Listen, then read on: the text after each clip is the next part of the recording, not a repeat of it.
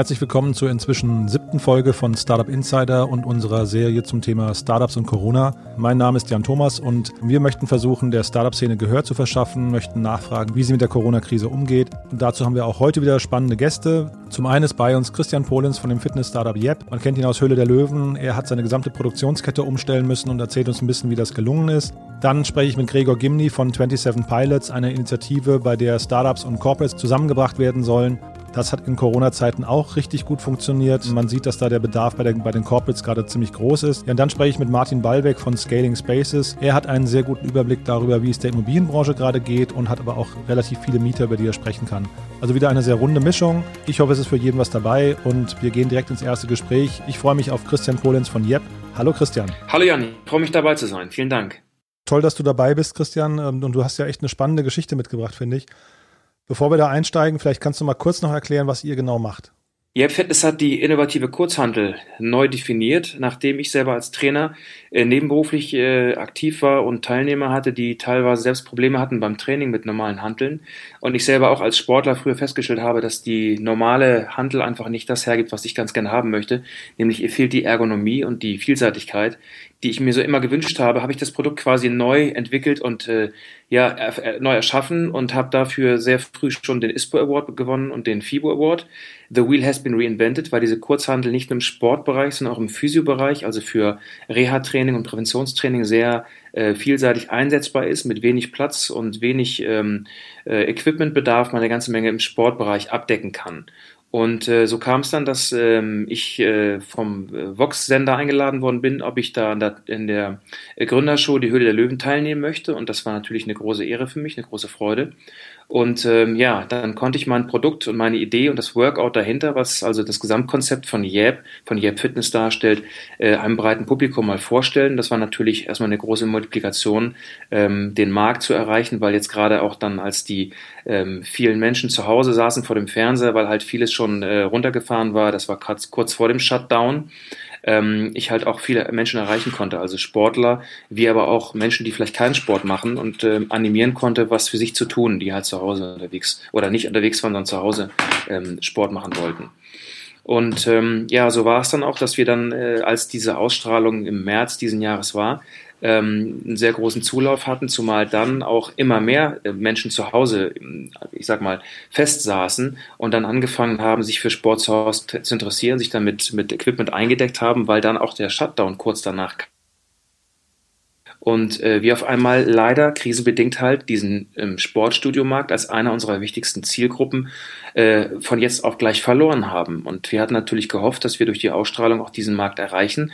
Wir sind zwar schon hier und da in einigen Städten vertreten gewesen damit, aber halt den große, diese mediale Aufmerksamkeit, die Studios und die Trainer dort, weil wir auch Programme für die Trainer, die wir ausbilden, die das dann äh, an ihre Teilnehmer weiter ähm, und unterrichten, nicht mehr erreichen konnten. Allerdings, als sie dann zu Hause waren, notgedrungen, haben sie dann von zu Hause das Workout für sich entdeckt und wir haben dann auf der anderen Seite, wo halt der eine Markt Studios zu war, einen neuen Markt auf einmal gehabt. Das heißt, die Abfrage von den Sportlern, die zu Hause auf einmal Sport gemacht haben, die war doch recht groß zum Glück, so, so makaber das klingen mag, ähm, hatten wir in der Krise das Glück, dass wir somit nicht beide Märkte zugleich haben.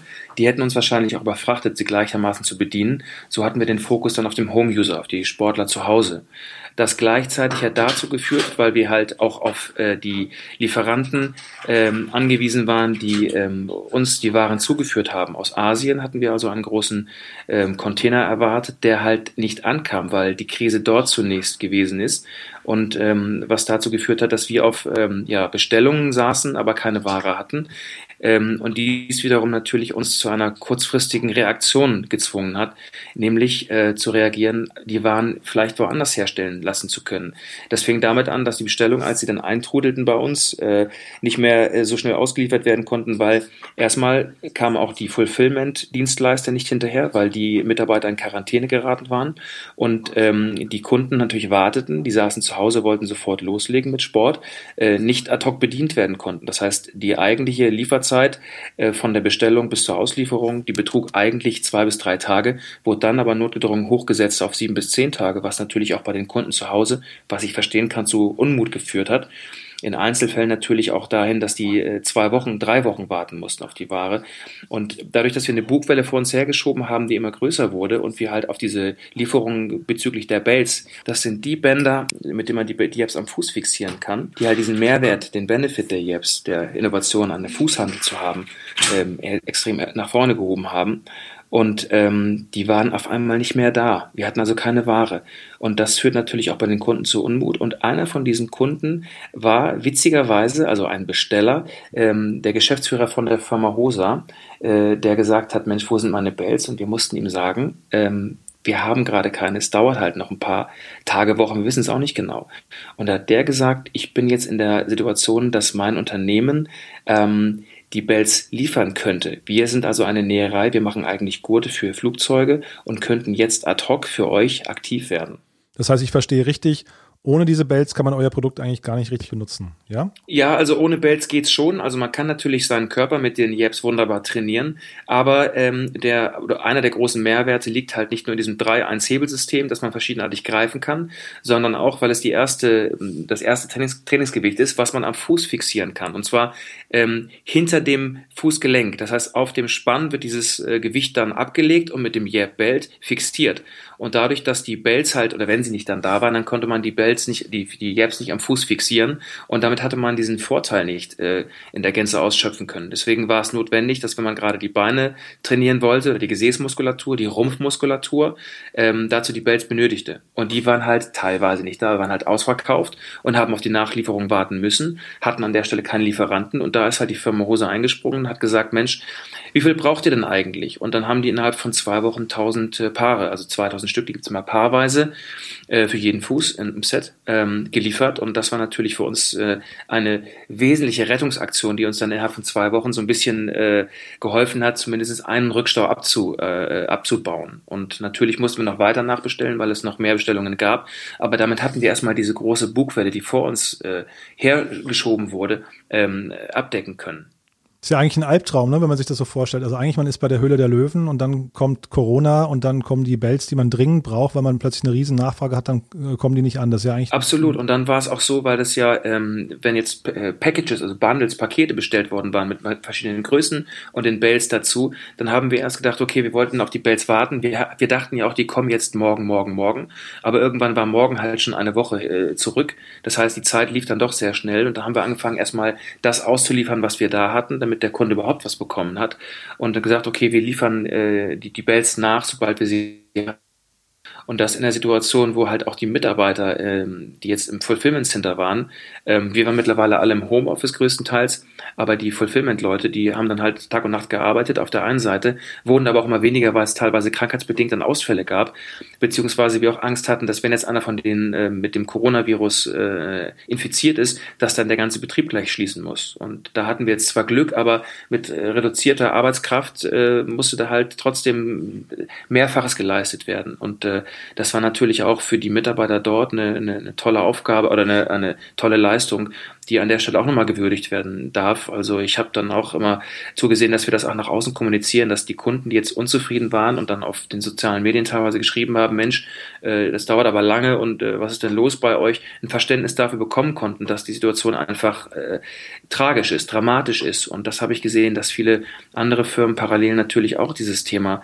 ähm, ja, diese Dramatik zu spüren bekommen und bis hin, dass halt im Homeoffice viele sitzen, wo sie halt keine Kinderbetreuung hatten und dann da der Stress zunahm. Also diese ganze Welle haben wir ein Stück weit da auch zu, zu spüren bekommen. Und waren denn eure Kunden nachsichtig und haben das verstanden oder wie war das? Also das A und O, das ist, dass man sich austauscht, dass man äh, spricht oder schreibt. Und wir haben dann auch äh, äh eine Rundmail, also an jeden persönlich geschrieben, uns entschuldigt und um Verständnis gebeten, dass es uns leid tut. Ähm, aber wir haben auch die Situation erklärt. Ähm, und zwar auf der einen Seite, dass wir erstmal als junges Start-up-Unternehmen äh, uns sehr freuen, dass wir abgefragt werden, dass die, wir, dass die, die, die, die, ähm, die, die Produkte für, für so gut befunden worden waren, dass die Bestellungen da waren. Aber auch, dass wir uns entschuldigt haben dafür, dass wir dann nicht ganz so groß waren, weil wir halt ein Startup-Unternehmen sind und dass es dann doch mal ein bisschen dauert, wenn dann die Bestellungen Stelle tagtäglich leisten können und ähm, haben dann erklärt, dass wir auch wirklich Tag und Nacht arbeiten und die Leute am Lager wirklich Tag und Nacht arbeiten und auch mit reduzierter äh, Mannschaft dort tätig sind, am Wochenende arbeiten. Und ich glaube, wenn man das so offen transparent den, den äh, Kunden ähm, transportiert und sie am Ball hält und sagt, wir sind jetzt so weit, dass deine Bestellung geht morgen raus oder übermorgen raus, dann haben sich die Kunden gefreut. Und dann war auch das Verständnis da, äh, weil die gemerkt haben, sie werden ernst genommen, sie wollten halt ins Boot geholt werden, was ist Stand der Dinge da, äh, höre ich was von denen oder sind die jetzt so abgehoben und arrogant, weil sie im Fernsehen waren, dass sie äh, machen, was, was sie wollen? Auf gar keinen Fall.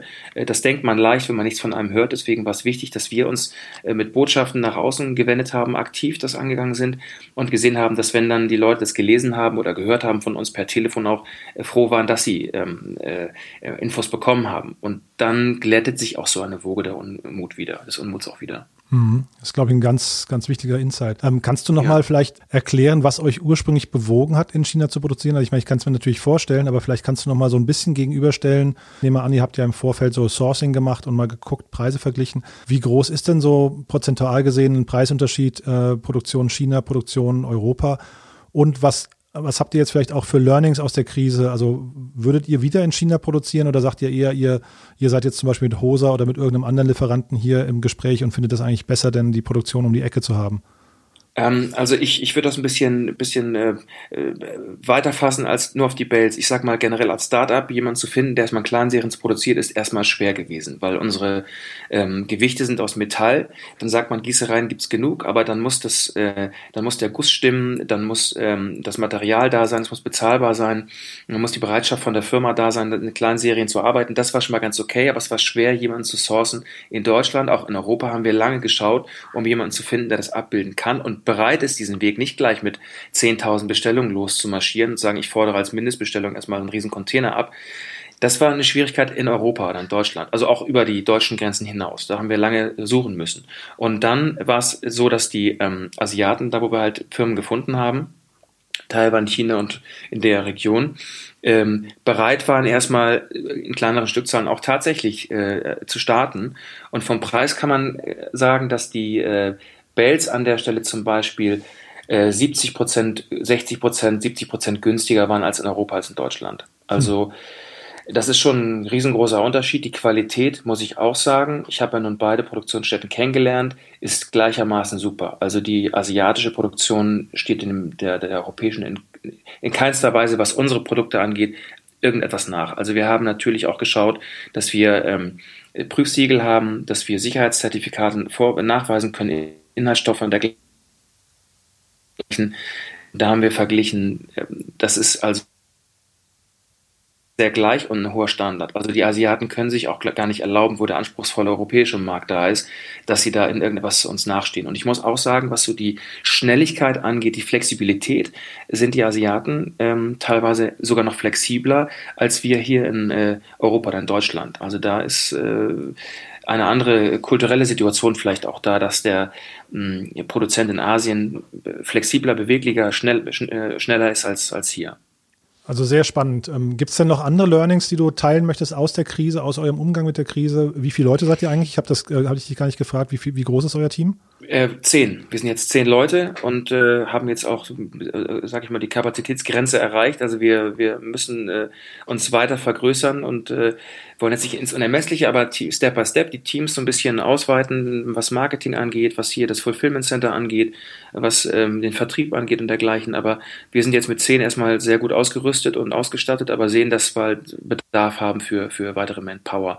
Ähm, und was wir aus der Krise gelernt haben, ja, also erstmal ähm, man verfällt ja, wenn sowas passiert, in so eine Schockstarre, dass man denkt, um Gottes Willen, was passiert hier gerade? Das ist ja erstmal dieses, diese, Wahrn diese emotionale Wahrnehmung, die einen ergreift.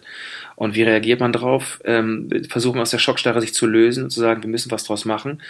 Klatschen in die Hände, äh, wischen uns den Staub von der Hose, stehen auf und äh, versuchen einen neuen Markt zu, zu äh, erkennen, der sich aus der Situation heraus ergibt. Und das war halt, wo trainiert keiner mehr in Studios an der Stelle? Wo sind die Leute zu Hause? Erreichen wir sie da? Und Wir waren also sehr früh auch dabei, weil ich gesehen habe, das Produkt so, so einfach es doch ist, es ist doch sehr umfangreich in der, ähm, in der Anwendung und diese muss erklärt werden.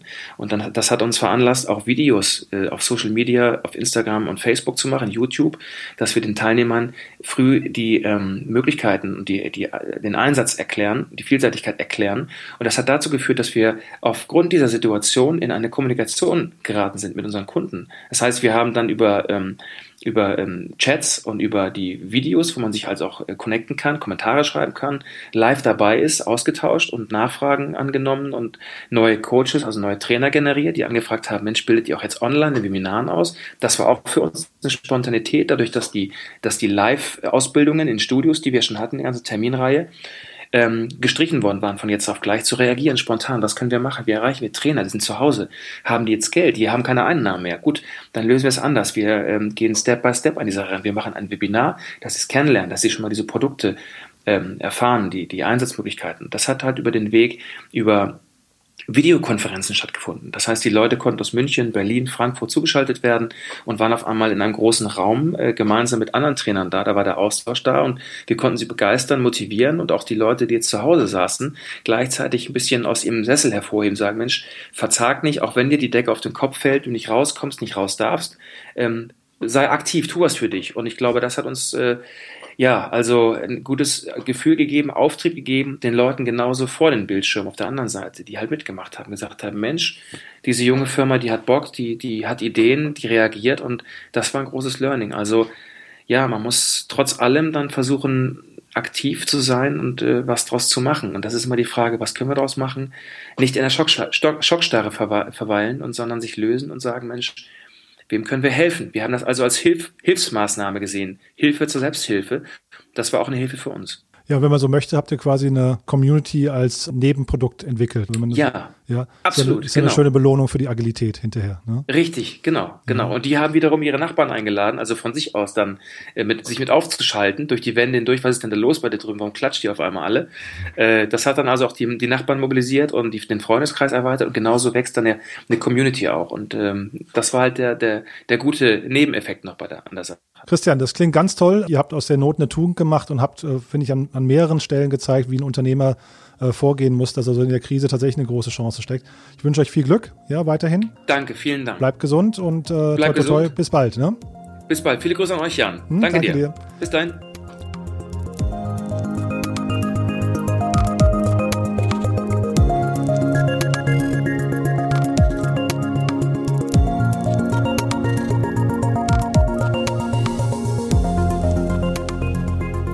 Das war also Christian Polenz von dem Startup Yep.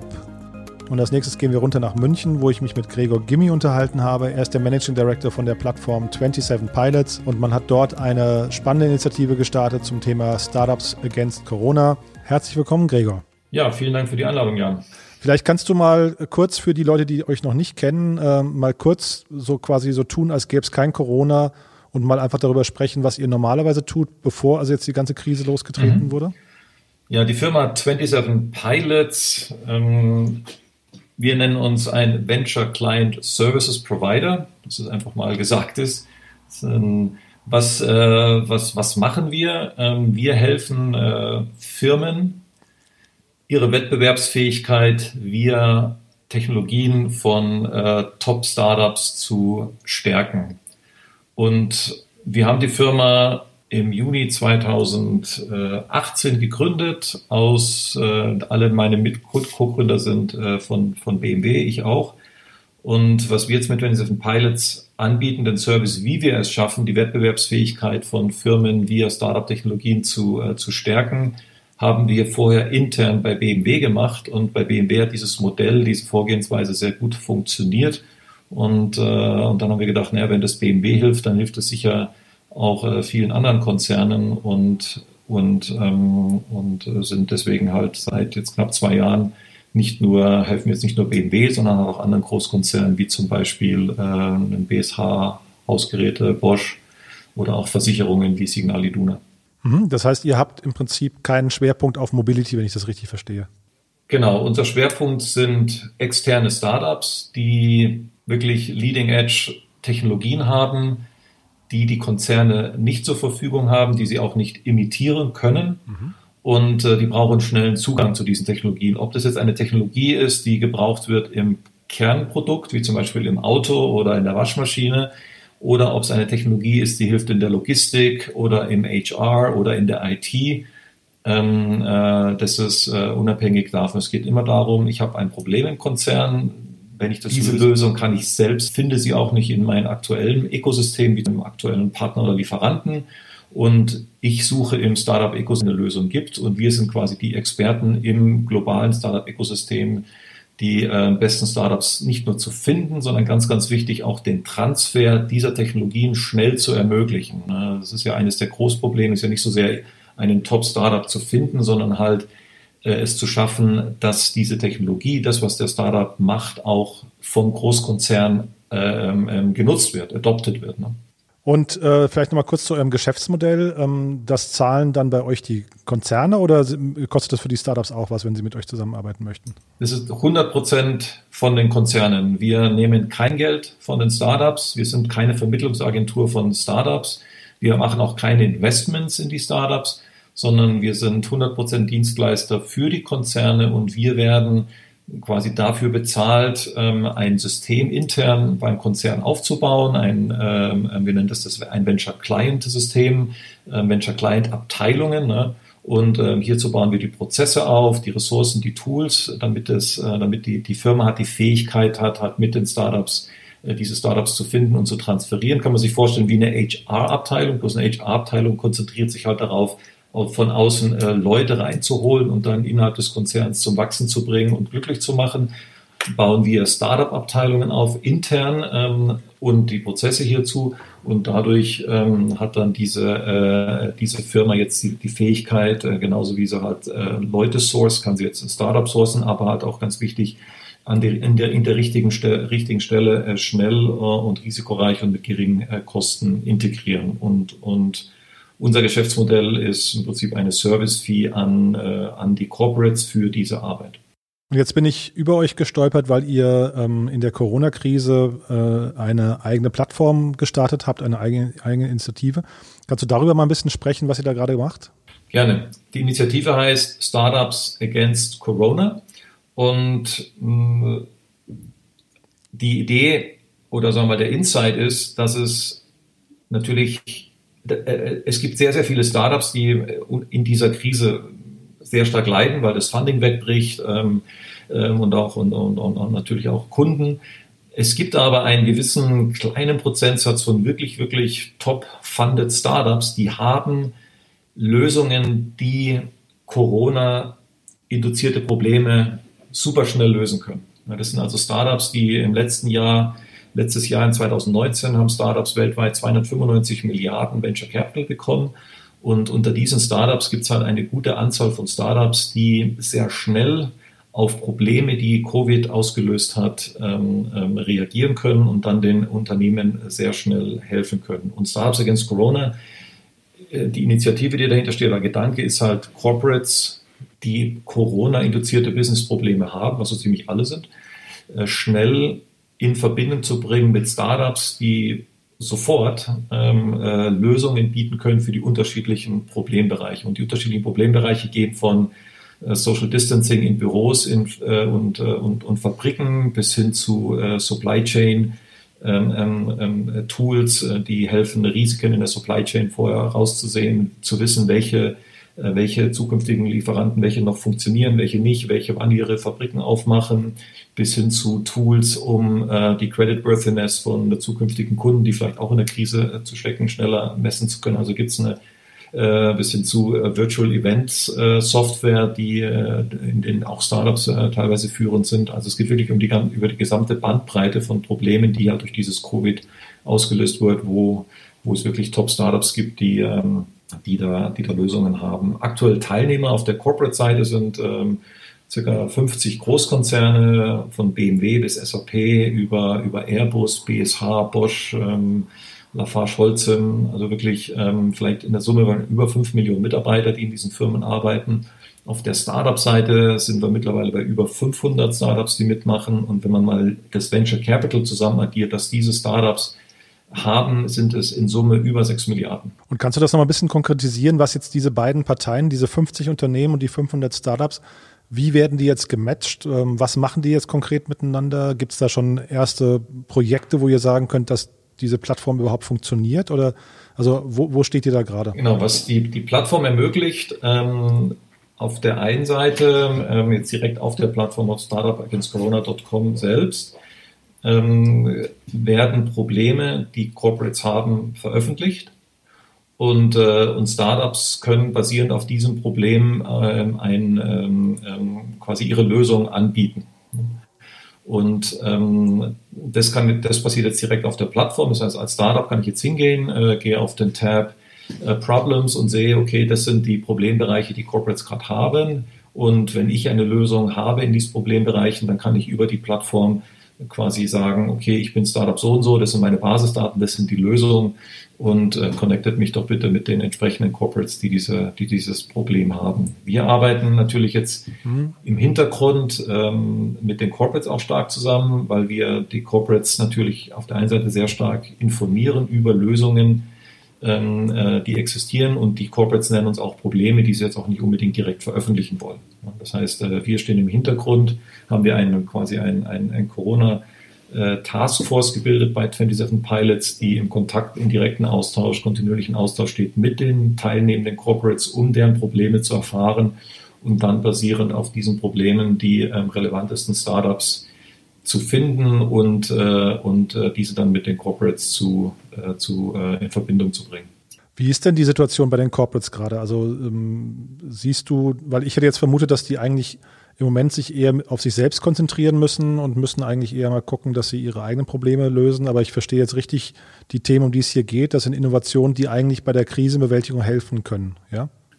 Genau. Und das sind genau die eigenen Probleme, die ja auch die allermeisten Startups angehen. Man muss sich überlegen, die meisten Startups, das unabhängig von Corona, ähm, sind ja wirklich ähm, Effizienzbringer, nicht unbedingt Innovationsbringer. Natürlich innovieren die einen Prozess, aber wenn man sich mal erfolgreiche Startups anguckt, wie zum Beispiel Cisco, ähm, Cisco ist jetzt kein Innovationslieferant, sondern äh, vernetzt halt die Computer ne? und, ähm, und das bringt Effizienz oder Oracle ähm, Datenbanken. Ne? Das ist halt ein Datenbanksystem und Datenbanken helfen mir effizient zu sein oder SAP, ne? als die klein waren, ne? ERP-System. Das heißt, viele Startups sind jetzt nicht unbedingt Startups, die ähm, ein besseres Produkt ermöglichen bei einem Corporate, sondern äh, viele sind wirklich im, in, in, in, in der Produktivität, für die Produktivität, für die Effizienz des Unternehmens. Guckt ihr zum Beispiel alle Startups im Bereich Industrie 4.0 an, ne? guckt ihr Startups im Bereich ähm, HR-Tech an. Ne? Und, ähm, und klar, jetzt, jetzt äh, sind die Firmen vor einer Situation, in der sie sehr schnell Lösungen brauchen, neue Lösungen zu, äh, zu diesem Problem, wie zum Beispiel bei einem ähm, äh, Firma, die, die mitmacht, Lafarge Holcim, ein, ein, ein, ein Schweizer Zementkonzern, der weltweit größte Zementkonzern mit über 80.000 Mitarbeitern in über 80 Ländern vertreten.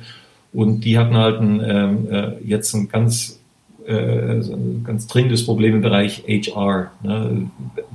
die, die, das Star von, äh, von Lafarge Holcim hatte zum Beispiel viele Fragen jetzt bezüglich Covid. Ne? Was, was passiert jetzt? Ähm, und, ähm, und, und da ist das HR total überlastet. Ne? Und ähm, dann hat sich ein Startup gefunden, der innerhalb von Tagen einen, einen Covid-fokussierten Chatbot ähm, für das HR-System bereitstellen konnte und den auch innerhalb von Tagen ähm, implementieren konnte. Und somit wurde halt das HR von, dieser, von diesem Konzern entlastet und die Mitarbeiter von diesem Konzern konnten halt wieder diesem Chatbot an Informationen drankommen.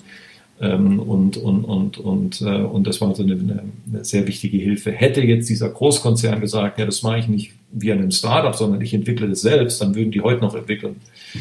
Das, äh, würde, das dauert Monate. Hätten sie gesagt, ja, ich gehe jetzt zu Accenture und lass mir den von Accenture bauen, ähm, dann hätten sie auch weit über sechs Monate gebraucht, bis da meine Lösung funktioniert und hätten auch substanziell wahrscheinlich im Faktor 1000 mehr Geld ausgegeben, äh, weil natürlich diese Entwicklung auch bezahlt werden muss. Ne? Mhm. Und seht ihr da momentan, dass die, dass die äh, Großkonzerne, die Corporates, dass die gerade agiler werden und entscheidungsfreudiger? Sieht man das gerade?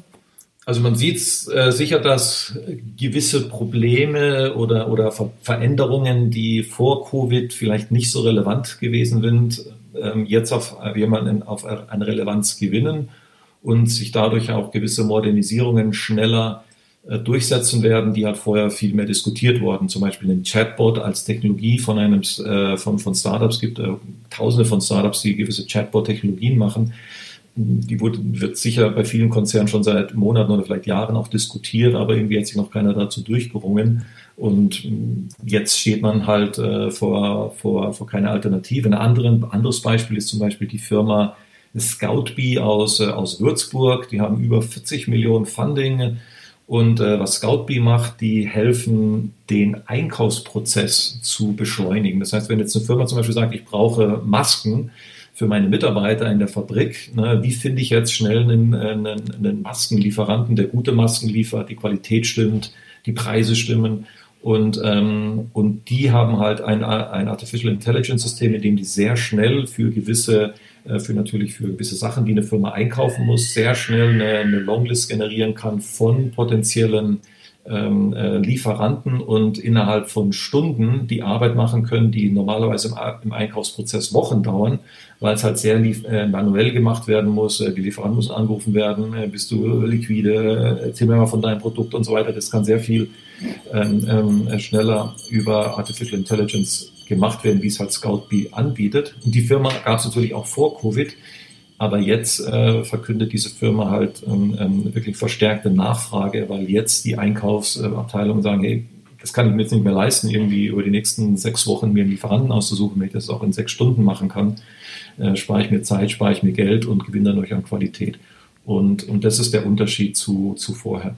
Und kannst du dann noch einmal kurz vielleicht erklären, die Startups, die ihr sucht? Du hast jetzt eben äh, erwähnt, ähm, du hast quasi die, die Menge an Venture Capital, die weltweit allokiert wurde, genannt. Aber ab welcher Größenordnung ist ein Startup für euch relevant oder für diese Plattform? Ähm, Gibt es da bestimmte Mindestkriterien oder kann da im Prinzip jedes neu gegründete Unterne Unternehmen mitmachen? Also es kann im Grunde jeder mitmachen. Wir haben jetzt da keine Selektionskriterien, wer mitmachen kann und wer nicht mitmachen kann. Es ist halt dann, äh, wenn es dann wirklich darum geht, die Startups mit den Corporates dann in Verbindung zu bringen und wir machen dann natürlich eine Vorauswahl, wenn jetzt eine Firma sagt, ich habe ein Problem A, und dann gucken wir, okay, welches Startup kann Problem A lösen, dann ist natürlich hier die Umsetzungsgeschwindigkeit dieses ähm, oder die, die, die, die, Lösungsgeschwindigkeit äh, von Relevanz. Und das kann ich nur als, äh, als Startup, wenn ich natürlich A schon ein fertiges Produkt habe.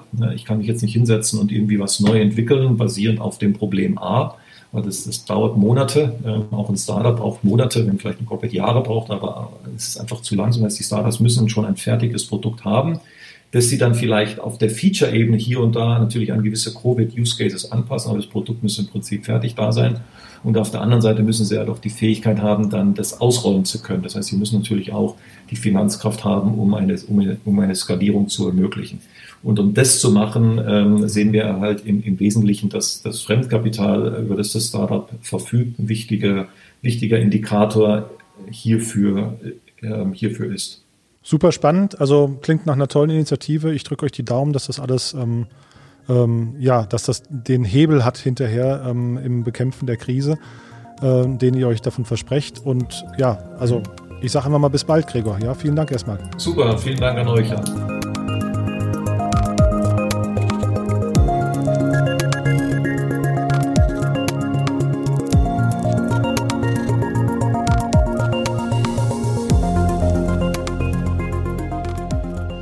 Das war also Gregor Gimli von 27 Pilots und nun unterhalte ich mich mit Martin Ballweg von Scaling Spaces. Er verfolgt in Berlin ein Modell, das sich ein bisschen an WeWork anlehnt und doch ganz anders ist. Und es ist klar, in der Corona-Zeit ist natürlich das, das ganze Modell Bürovermietung relativ schwierig. Von daher können wir gespannt sein, wie Martin und sein Team mit der Krise umgehen. Er gibt uns eine ganze Menge an spannenden Einblicken, auch zur Zukunft des Büros. Von daher freue ich mich, dass er da ist. Hallo Martin. Hallo. Martin, ihr seid hier in Berlin, ihr seid kein Coworking-Betreiber im klassischen Sinne, aber wir wollen mal so ein bisschen äh, darüber sprechen, wie es den, wie es den Büros gerade geht. Vielleicht kannst du einmal kurz einordnen, was ihr genau macht, was, was euer Geschäftsmodell ist und auch wie groß ihr seid, so ein bisschen eure, eure Firmenstruktur mal erklären und dann steigen wir ein, was Corona aus euch gemacht hat. Ja, äh, danke Jan, ähm, da steige ich gerne ein. Wir sind Scaling Spaces äh, in Berlin, the Flexible Office Company. Ähm, wir haben Scaling Spaces gegründet, um unseren Kunden ein funktionierendes Büro zur Verfügung zu stellen als unkomplizierte, flexibel verfügbare Serviceleistung, ähm, wo der Kunde alles bekommt von der Bürosuche über die komplette Ausstattung bis hin zum täglichen Betrieb wie Rezeptionsservice, Getränkeversorgung äh, und äh, das Wohlfühlen seiner Mitarbeiter. Das heißt, wir bieten dem Kunden im Prinzip eine Rundumlösung, äh, dass er arbeiten kann und den Komfort eines eigenen Büros hat, ähm, aber nicht auf der anderen Seite äh, sich in einen regulären Coworking Space äh, setzen muss, äh, wo die äh, Büroatmosphäre und das professionelle Arbeiten aus unserer Sicht etwas zu kurz kommen. Mhm.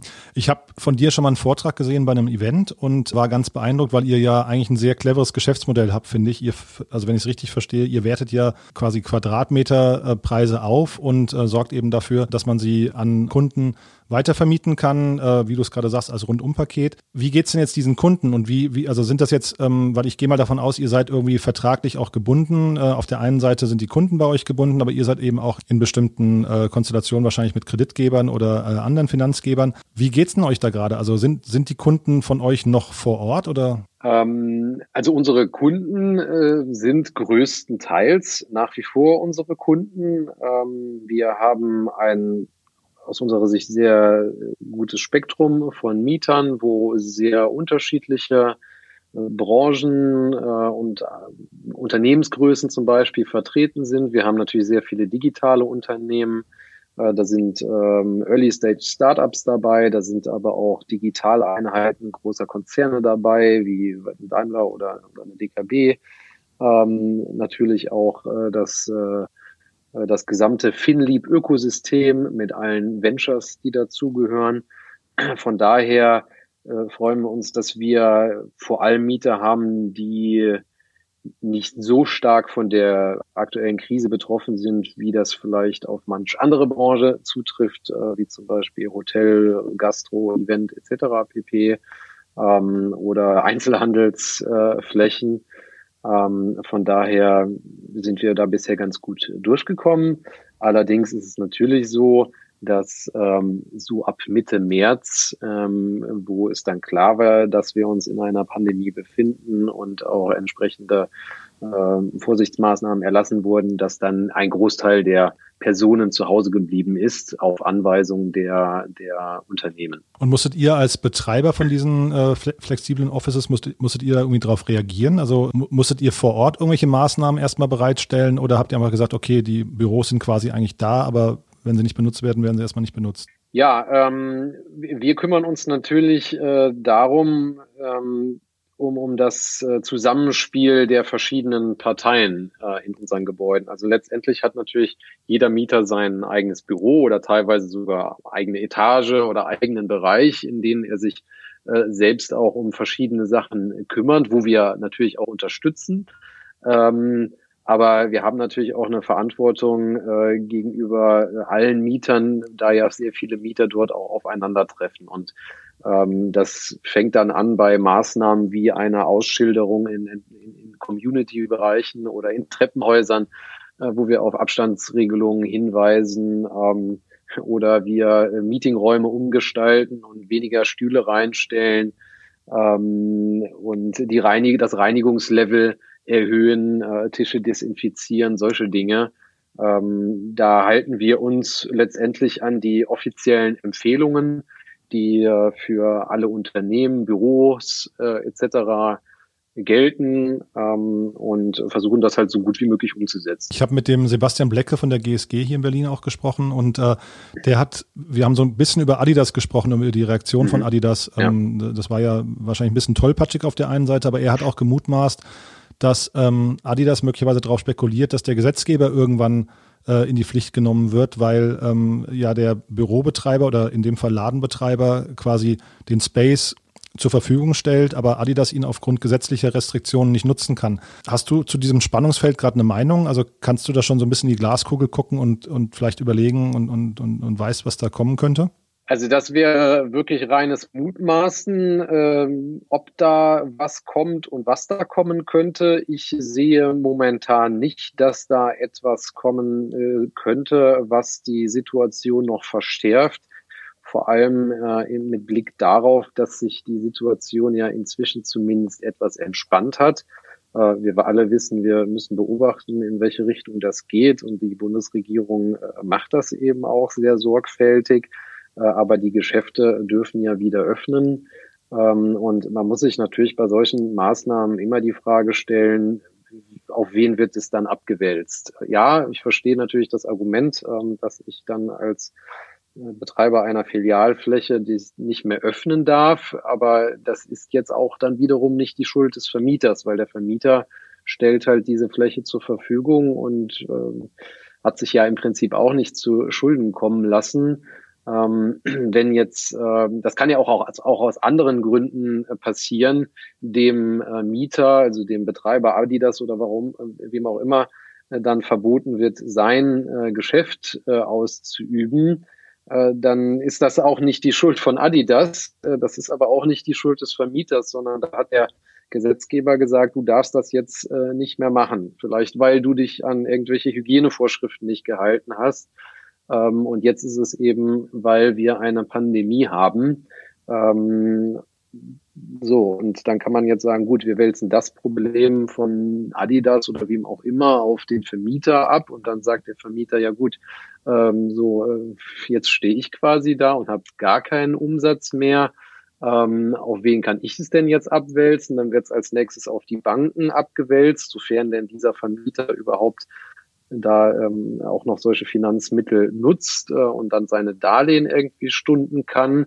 Äh, und dann geht das halt von einer Stufe zur nächsten. Mhm. Und ich glaube, der Sinn und Zweck dieses Gesetzes, der ist irgendwo nachvollziehbar ähm, und äh, im Kern auch nicht ganz falsch, weil es letztendlich heißt, hier, und das ist ein, ein, ein schönes Ziel, hier sollen Unternehmen geschützt werden, die tatsächlich unmittelbar in Zahlungsschwierigkeiten sind. Und das trifft auf, weiß ich nicht, einen kleinen Kiosk, wobei Kiosk äh, durften ja öffnen, aber der kleine, ich sag jetzt mal Tante Emma Laden um die Ecke oder das kleine einzelne Schuhgeschäft, was diesen einen Laden hat und davon lebt, äh, ist dann einfach gar nicht mehr in der Lage, äh, seine Miete zu zahlen. Und was dann passieren sollte, ist, dass dieser Mieter davor geschützt wird, dass ihm diese Mietfläche jetzt weggenommen wird, weil er nach zwei Monaten gekündigt werden kann. Das ist noch nachvollziehbar. Aber ich glaube, warum eben auch dieses Riesen, dieser Aufschrei kam, äh, zu Recht gegen Unternehmen wie Adidas, äh, die dann auch jetzt zurückgerudert sind, da muss man ganz klar sagen, die sind nicht äh, in Zahlungsschwierigkeiten. Die bringen dann vielleicht ihren Vermieter in Zahlungsschwierigkeiten, aber die sind ein hochprofitables Unternehmen mit sehr großen Geldreserven. Weshalb im Übrigen wir ähm, man hätte jetzt ja auch sagen können, wir machen das ja genauso. Wir zahlen einfach unsere Miete nicht mehr an unsere Vermieter. Äh, das haben wir selbstverständlich auch nicht gemacht. Solange wir nicht in Zahlungsschwierigkeiten sind, können wir jetzt nicht sagen, wir zahlen unsere Miete einfach nicht mehr. Mhm. Und es ist ja auch nur aufgeschoben. Es ist ja eine Stundung, die auch verzinst wird letztendlich. Äh, und äh, wenn das Unternehmen dann tatsächlich überlebt, was das gemacht hat, dann müsste es dann über die nächsten ein, zwei Jahre, wie lange oder wann sie auch immer dann zurückzahlen, in der Theorie äh, acht Prozent Zinsen oder irgendwas in dieser Größenordnung zahlen. Ja? Muss man sich halt auch überlegen. Also, weil du es gerade schon angeschnitten hast, kannst du mal trotzdem nochmal sagen, wie es euch gerade geht? Also, ähm, ich habe verstanden, ihr, ihr habt sechs Gebäude hier, hier in Berlin. Ihr seid 2017 mhm. gegründet, das heißt, ihr habt eigentlich relativ, wenn ich das so sagen darf, relativ schnell äh, expandiert. Wart ihr gerade in einer weiteren Expansion oder wart ihr eigentlich sowieso in der Rolle des Abwartens und äh, euch betrifft das jetzt gerade gar nicht auf eurer Roadmap?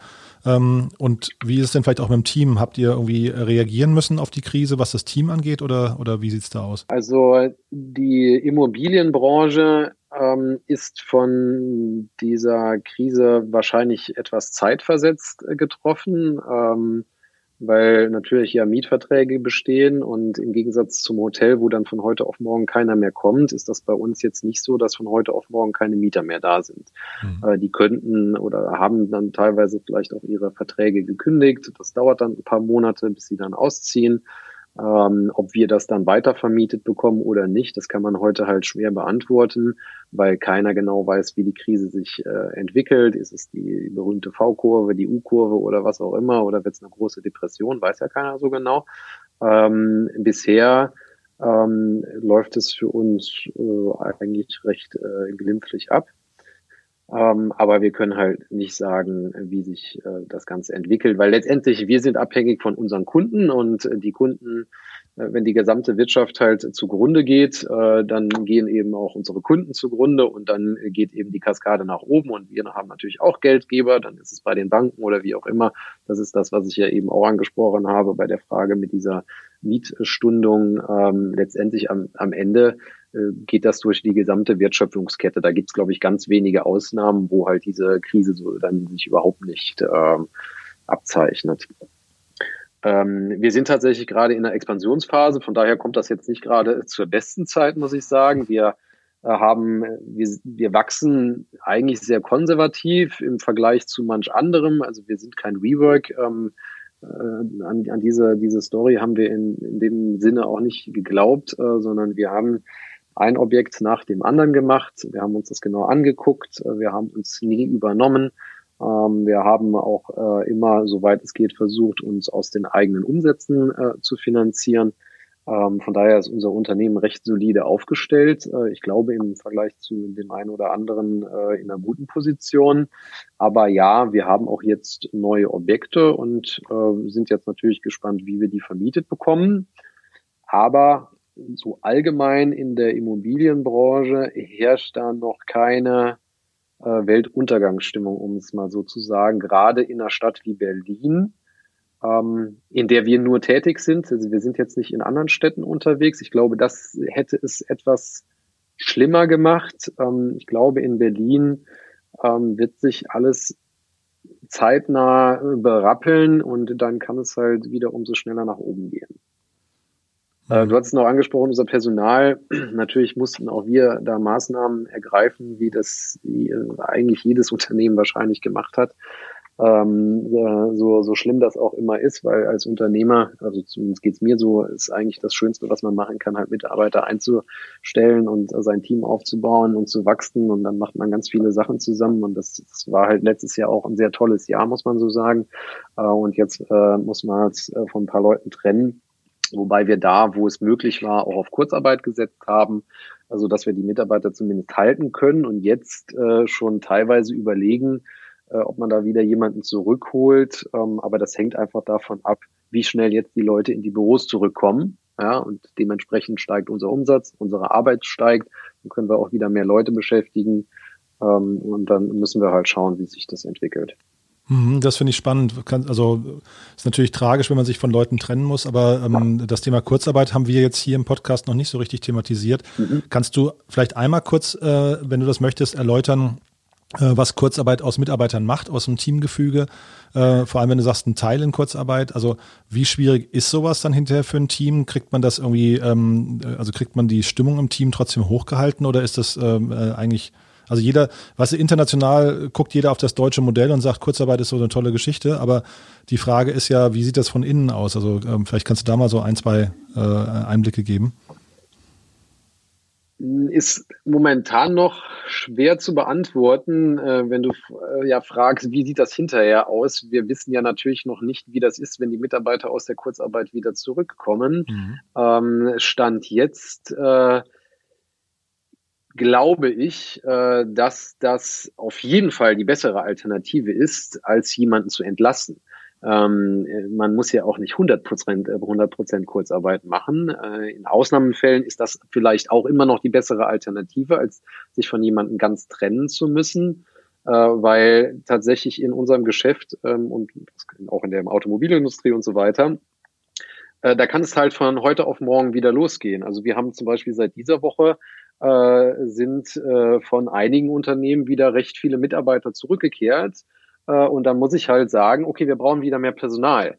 Und wenn ich mich von Mitarbeitern komplett getrennt habe, dann wo soll ich sie hernehmen? Ja? Ähm, und der Mitarbeiter, der in Kurzarbeit gegangen ist, äh, der kann dann wieder zurückgeholt werden. Und das ist für beide Seiten, glaube ich, eine gute Sache. Ähm, wobei das natürlich eine Belastung ist, aber durch das Kurzarbeitergeld wird zumindest ein Teil abgefangen. Und gerade bei den Mitarbeitern, die vielleicht von 100 Prozent ähm, Arbeitskraft auf 60 Prozent reduziert wurden, da sind die Einschnitte noch einigermaßen vertretbar. Also er arbeitet immer noch zu 40 Prozent und ähm, oder zu 60 Prozent und die anderen 40 Prozent werden ja zumindest teilweise abgefangen.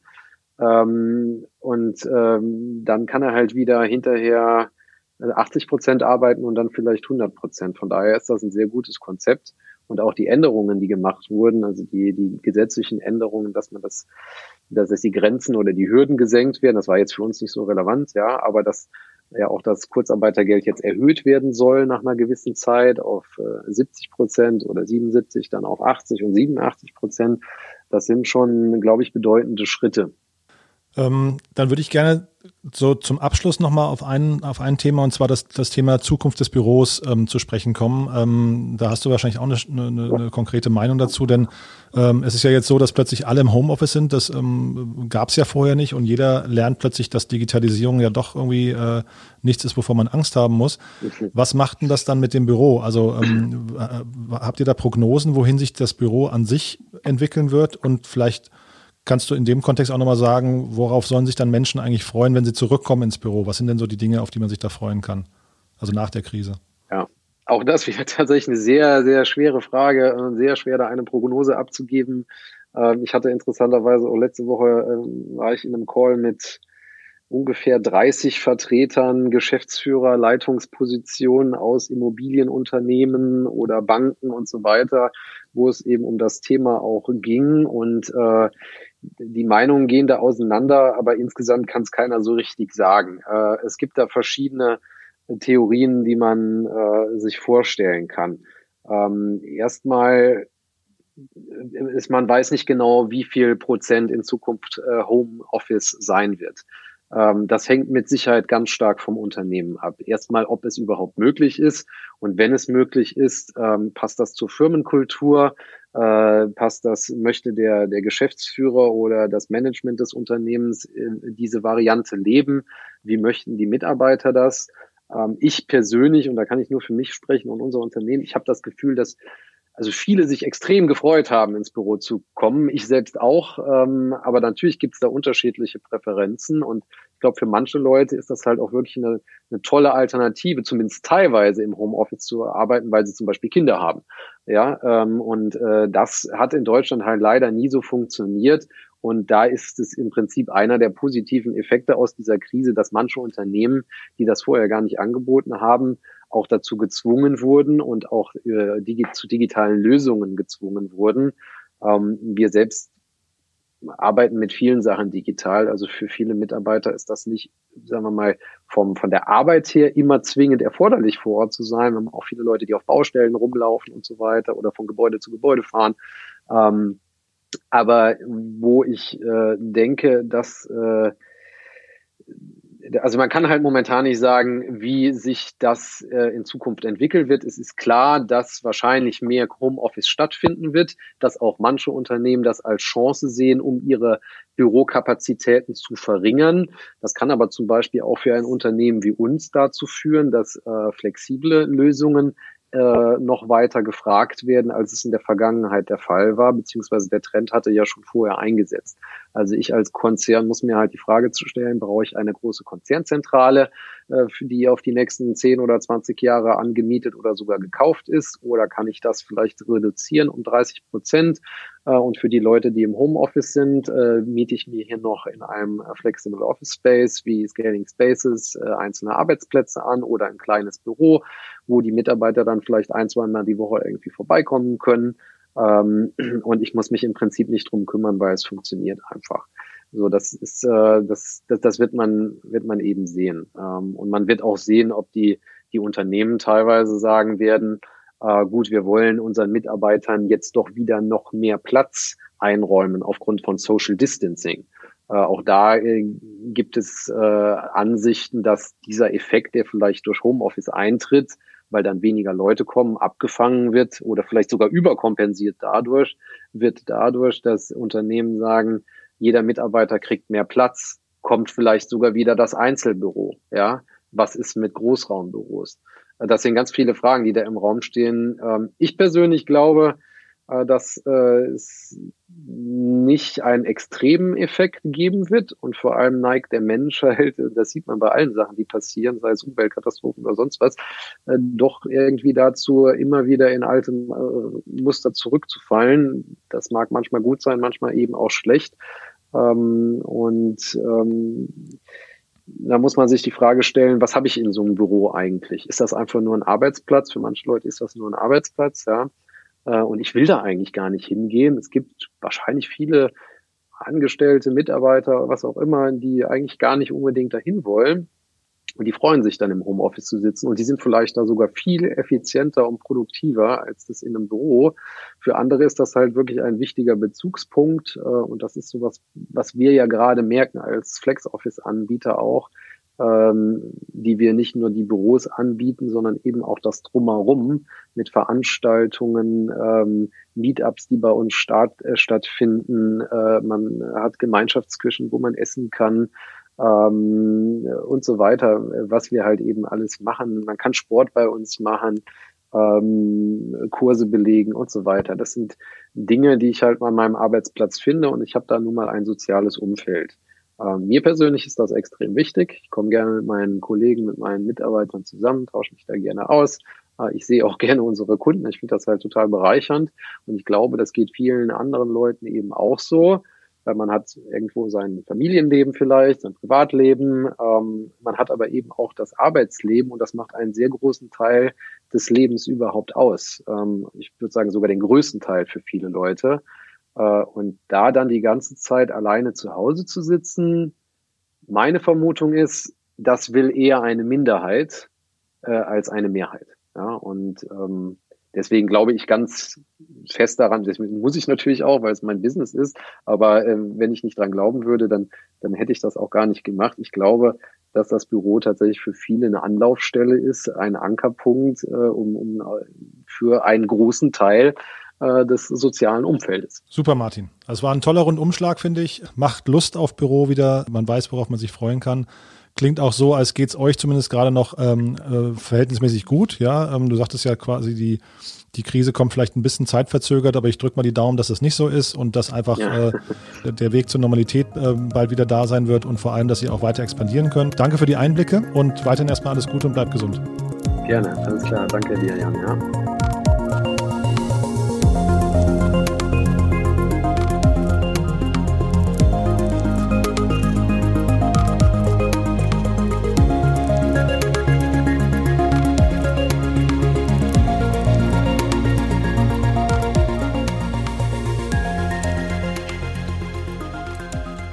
So, das war es auch schon wieder für heute. Ich hoffe, es hat euch ein bisschen Spaß gemacht. Ich hoffe, es waren ein paar gute Learnings dabei, ein paar spannende Impulse. Wir hören uns wieder Anfang nächster Woche, auch da wieder mit spannenden Gästen. Und bis dahin wünsche ich euch ein tolles Pfingstwochenende und bleibt bitte gesund. Bis dahin, tschüss.